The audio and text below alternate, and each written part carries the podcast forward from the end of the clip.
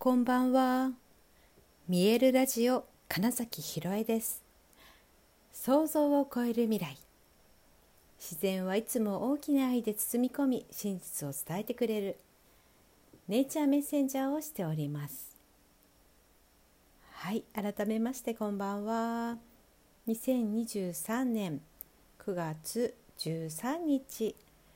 見えるラジオ始まりました。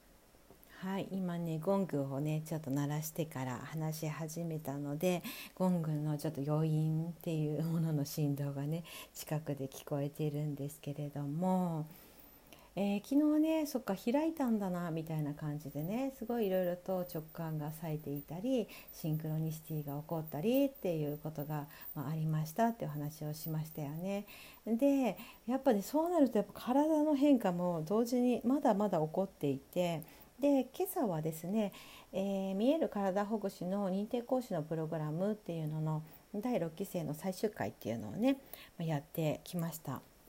いわゆる講座をねやってきましてでそしたらちょうどそのね受講生の方も昨日うん、すごいこう開くという新しい自分になった感覚の出来事がありましたみたいなシェアをしてくださっていてなんかそういう日だったんだなって思ったりしたのとですねちょっとこれはねあ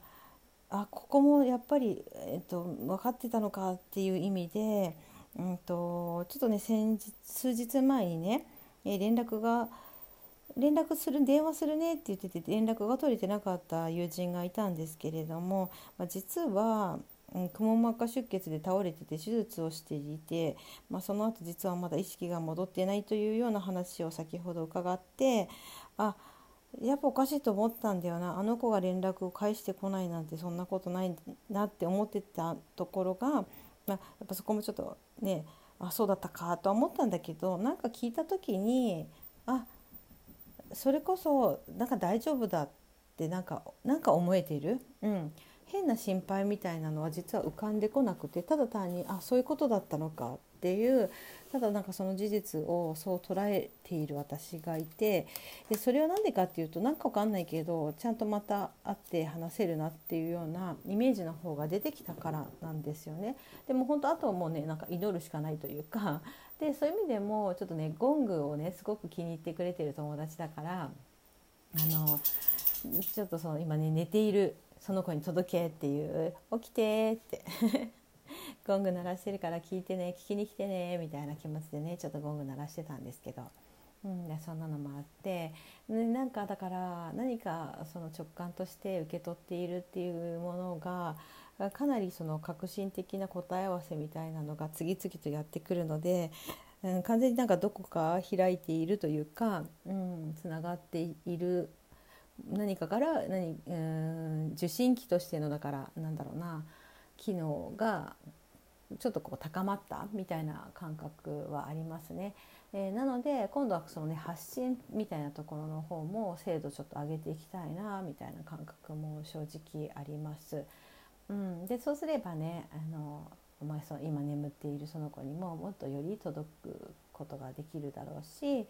まあ、それこそたまにねあの遠隔ヒーリングみたいなことをお願いされて実際やって、うん、体が整ってくださったりするというご報告もいただくので、まあね、発信も全然できるじゃできるんですけど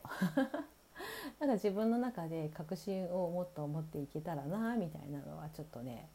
うん、今日は特に思いましたね。はい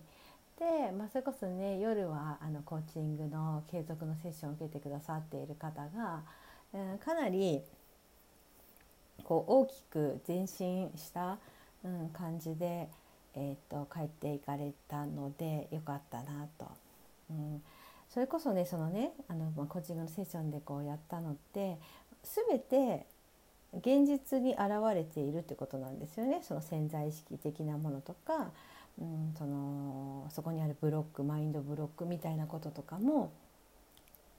えーと、今目の前で起きているその現実っていうところにその自分の中にあるものの答えが必ずあるって、うん、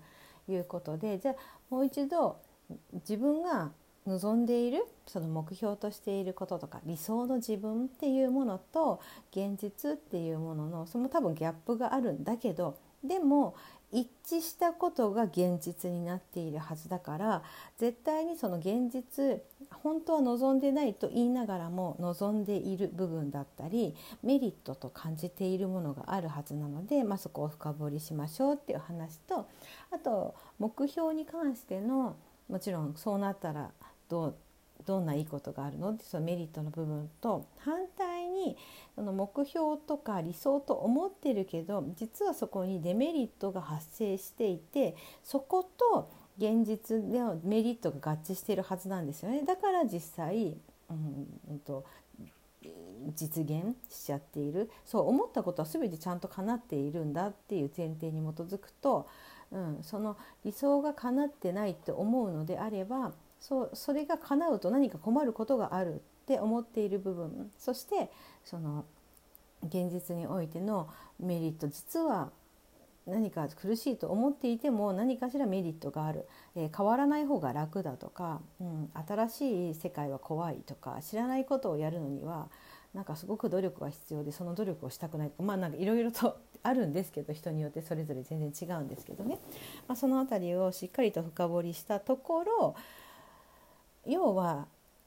実はね本当の本音のやりたいことだから現実起きていることとか現状においての枠の中での理想とかでもなく、うんと、誰かがいるとか誰かに左右されてしまう自分の目標とかではなく本当に自分の中から出てくるこうだったらいいなというものを、えー、あまりにも抽象的で全然それが目標となってなかったっていうところが大きな気づきででそしたら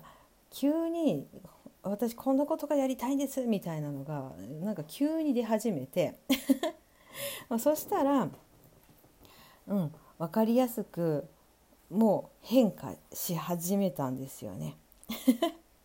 すごい面白い瞬間でしたなんかそう変わるなんて一瞬だよねっていう話をたまたまえその午前中の見える体ほぐしのね講座の中でもそんな話をしてたんです。で変わりたいと言いながら変わらない人は単純に変わりたくないだけなんだと。変わるなんていくらでも一瞬で変化することができる本当に変わりたければっていう、うん、話をしたとことが、うん、その夜のセッションで目の前でそれが起こってねあ本当にそういうこと？だからご自身が気づいてあもう違うんだそっちでいいんだって思っちゃえばもうただそうなっていくっていう。そしたらねあの、うん、今やっていることの中でも自分が絶対にやらなきゃいけないことっていうのと,、うんと、自分にしかできないことっていうことの振り分けみたいなのもあっという間にできてねあすごくいい時間だなあ人はこうやって勝手に 自分の理想の世界を作っていけるし一瞬にしてパワーラレルチェンジうん、ジャンプをするもんなんだなっていうのをね、うん、見せていただけて、まあ、それこはね本当にねあなんかこういうお仕事しててよかったなみたいな気持ちにもなりました。うん、これはあの俳優演劇を作っていて俳優とのね演出をしている中でなんか本当にガラッとね何かを掴んだ瞬間にうん作る世界が変化するっていうのを見るのとね本当同じ感覚でね うん、それも本当面白いなみたいなね、うん、客観的に捉えてる自分もいたりなんかして。はいまあ、そんな感じでね。なんかわかんないけど今必要なメッセージみたいなことに関して私も受け取ってその場で特にそれに対してのなんかジャッジとかフィルターをかけずにただそのまま伝えると結局それが一番その人の何か気づきに変わるんだなっていうようなことが分かってきたのでうんとコーチング的なセッションでもゴングのセッションでもやっぱりなんかただ空っぽでいて、うん、その場一瞬一瞬瞬間瞬間ただいるある感じるっていうことをやってればいいんだなっていう、うん、なんかそれって実はすごく簡単だなっていうね風に思っているところです。どうしてもね次に何をしようとかあそこのゴールにたどり着くにはきっとこういうことをしなきゃいけないみたいなものって誰かがたどった道だったりその人はそれでうまくいったかもしれないけど自分がどうかはわからないみたいなことだったりあとは本当に自分の中の、うん、いつものやつっていうパターンが決まってしまうとなかなかそこから抜け出せないのでできる限りパターン習慣にしないっていうことがそもそも大事でだからそのためにも日々ちょっとずついつもと違うことをやってみる。うん、だって、まあ、それこそね変化の話先ほどしましたけど当たり前に変化し続けてるじゃないですか。年齢を重ねることだったり細胞が入れ替わっていることだったり、うん、あの空の雲とかを見てて全く同じ状態がないのと同じように自分は常に変化し続けてるんですよ本当はね。うん、なんだけどそれをだから無理くりこのままがいいやとか変わりたくないって思うことほど抵抗しちゃうことがないから自然な流れに。だから身を任せる委ねるっていうことができるでそのためにもとにかく今っていうところにいて、まあ、実際は今しか生きれてないからね。でその時にだから過去とか未来の方に、えーと意識を飛ばさないでいるエネルギーを今の自分にただ居続けるっていうことに使うとかなり楽だしでその方が勝手にうまくいっちゃうっていうようなことをね今日はすごく、うん、やっぱりそうかってね なんか思えた時間が多かったです。はい、そしてね今眠っているお友達にもこういうお話が届けばいいななんて思いながら話しました。はいということでえ本日もご視聴くださりありがとうございました。2023年9月13日見えるラジオ金崎ひろえでしたおやすみなさい